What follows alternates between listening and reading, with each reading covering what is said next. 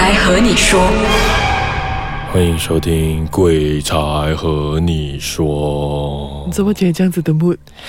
因为有好朋友在，所以我需要声音讲的有一点沉沉这样。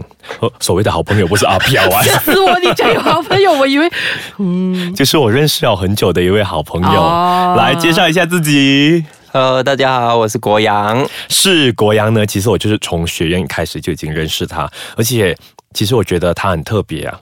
特别是因为我觉得说，从我开始第一次认识他的时候，他手上就一定戴着那个珠链的，而且你看今天他也是有戴哦，有啊而且是两串很大力、很大力的很。粗的，所以国阳，你要先告诉我嘛，为什么会戴这个珠链？呃，是要辟邪的作啊用吗？不是辟邪啦，主要也是辟邪啦。其实，啊、你讲什么？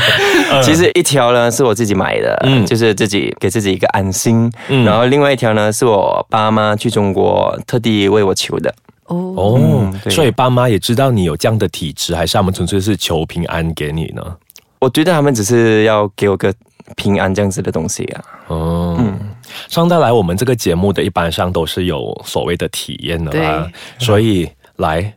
你这样的一个天赋，这样的一个厉害的本领，就不要烧烧买买了啦。是这？个不算天赋吧？这个其实是天赋嘞，我我我觉得不如我给你吧。好啊，嘿，来，所以是从几岁开始呢？嗯，大概是我小学六年级的时候开始的。六年级，所以在距离那时候应该有差不多三十年了哈。没有啦 三年半了，而已啦三年半了，三年而已三年前，来，对呀六年级的时候怎么样的？呃，六年级的时候，我们不是有个那个期末考嘛，就是那个 UPSR。嗯嗯，我们考了 UPSR 过后，我们大概都没有事情做嘛。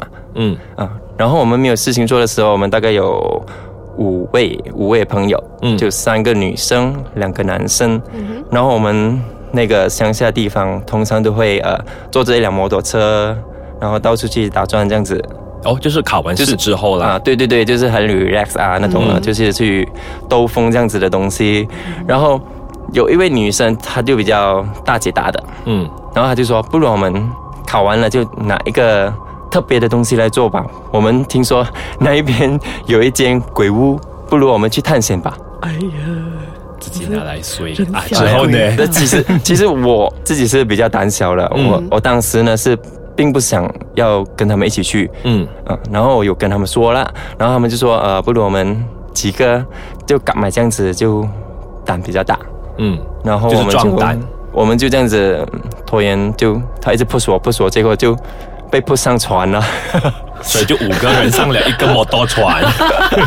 对啊，所以就硬着头皮吧，这样子就跟他们一起去那个嗯所谓的鬼屋，OK，然后他们说啊，并不用什么呃带什么东西。其实他们讲，他们其实有带一些符啊或者佛链这样子啊。嗯，可能他们自己很班带遇过什么东西吧。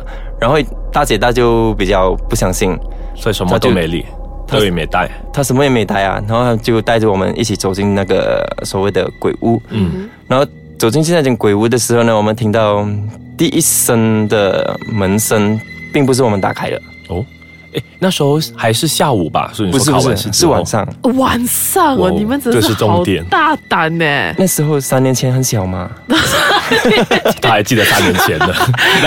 那三年前那时候还很小，之后嘞，对啊，当时可能年轻嘛，年轻就要去冒险这样子。然后听到第一声的那个门声呢，我们其实是有蛮害怕的。我和另外一位女生呢，其实是比较胆小，然后我们就跟他们说，不如我们到外面等你们。然后他们也没有强迫我们了，没有强迫我们的之下呢，我们就在外面等。嗯，然后到第二声的那个很大声的那个门也响了一次啊，然后我们就会不会是他们捉弄我们，嗯，是要我们再走回进去那间屋子，然后过后我们就听到呃那个大姐大就很大声的讲了一声那个出口，就是叉叉。他到底讲了哪一个出口？我们等一下有人再告诉你啊。我想要骂出那句出口，还有差一点什么出口哎？当然不能在这里说啦。哦，也对啦，这样之后嘞，呃，之后呃，我们听了第二次的那个很大声的那个门响，我们就听到那个大姐大，嗯。所谓的出口，，OK，嗯，然后这个大姐大就在一个某个大哥身上听说，如果你只是看到那些好兄弟的话，只要你对着他们说，呃，南无阿弥陀佛啊，或者是对着他们就是佛号了啊或者对着他们大骂出口，嗯。他们就会离开这样子的东西，所以还 work 嘛，呃呃，你听下去就懂了。哎呦，好紧张哦。所以呢，他骂了那个，他们的确是安然无恙的走了出来。嗯，走了出来之后呢，我们就骑着摩托就要回家了。然后回家的路上呢，在这段路期间，那个灵异事件就慢慢的发生。我们的大姐大，她突然间很安静，然后我们觉觉得很奇怪，问她东西她不回答。嗯，然后再走多四到五分钟，然后大姐大突然间整个人从那个摩托上跌了下来。哦，他是开的还是他坐后面的？他坐后面的，哦。他他整个人就是往后，因为我们是一辆摩托跟着一辆摩托，嗯。他整个人是往后，就是向我这里倒下来，嗯。然，后整个人就躺直直在那个马路上面，他是趴着的还是朝向？不？是朝向，直接 直接好像有个人这样子拉他拉他这样子，他整个就躺在那个马路上面，嗯。躺在那个马路上面呢。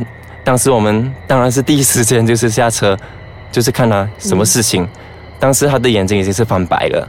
嗯然后我们已经是很紧张了，然后另外两个女生呢就在那边呃大叫啊，然后就引起了周围的那个邻居，邻居也走出来看看是什么事情这样子啦。嗯然后刚好附近也有一个那个每天都会有那个满梅这样子的东西，哦就是那个济公那个济公庙。嗯然后有个安迪就说他这样子，我们要要去扶他，嗯，我们也扶不起来，他好像给一个很重的东西压压着。哦，我们四个人把只手这样子拉，他也拉不动。嗯。然后安迪说这样子的东西我们也解释不到啊。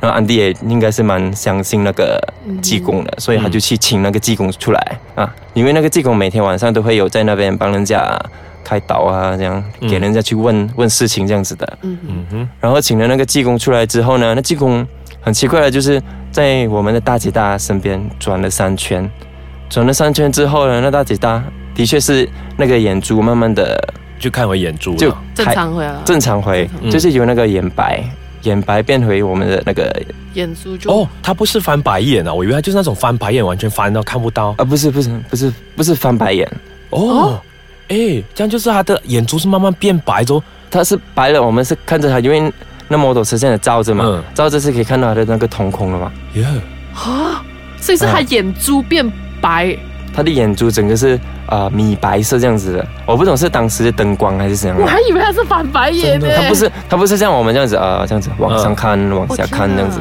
它不是，不是，它是整个那个眼珠是整个变白去，嗯，然后慢慢我那个师傅在他身边在转了三圈之后呢，然后他的那个眼珠慢慢有了一点点的那个黑色，我们的瞳我们瞳孔的颜色，瞳孔的颜色，嗯，然后当时我们想应该是没事了吧，然后大姐大也可以坐起身了，她第一个反应就是大叫，她的那个大叫其实是蛮恐怖的，她那大叫是比我的贝还更低的那种哦，就是声音，哦，不要不要再说，啊哦。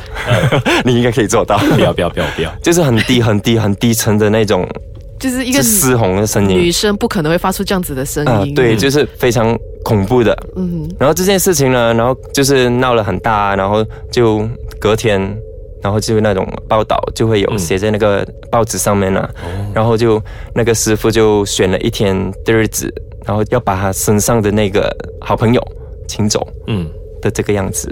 然后呢，就那个大姐大呢那一天呢，就暂时在那个济公庙里面待一天这样子。所以他待有一天之后，嗯，不懂那个东西有没有被请走是啦所以我觉得这样精彩的一个故事，我们留到下一集当然是继续讲下一集再继续讲啦。好哦，所以我们想要听到那个女生会是怎样的一个下场，我们下个星期继续吧。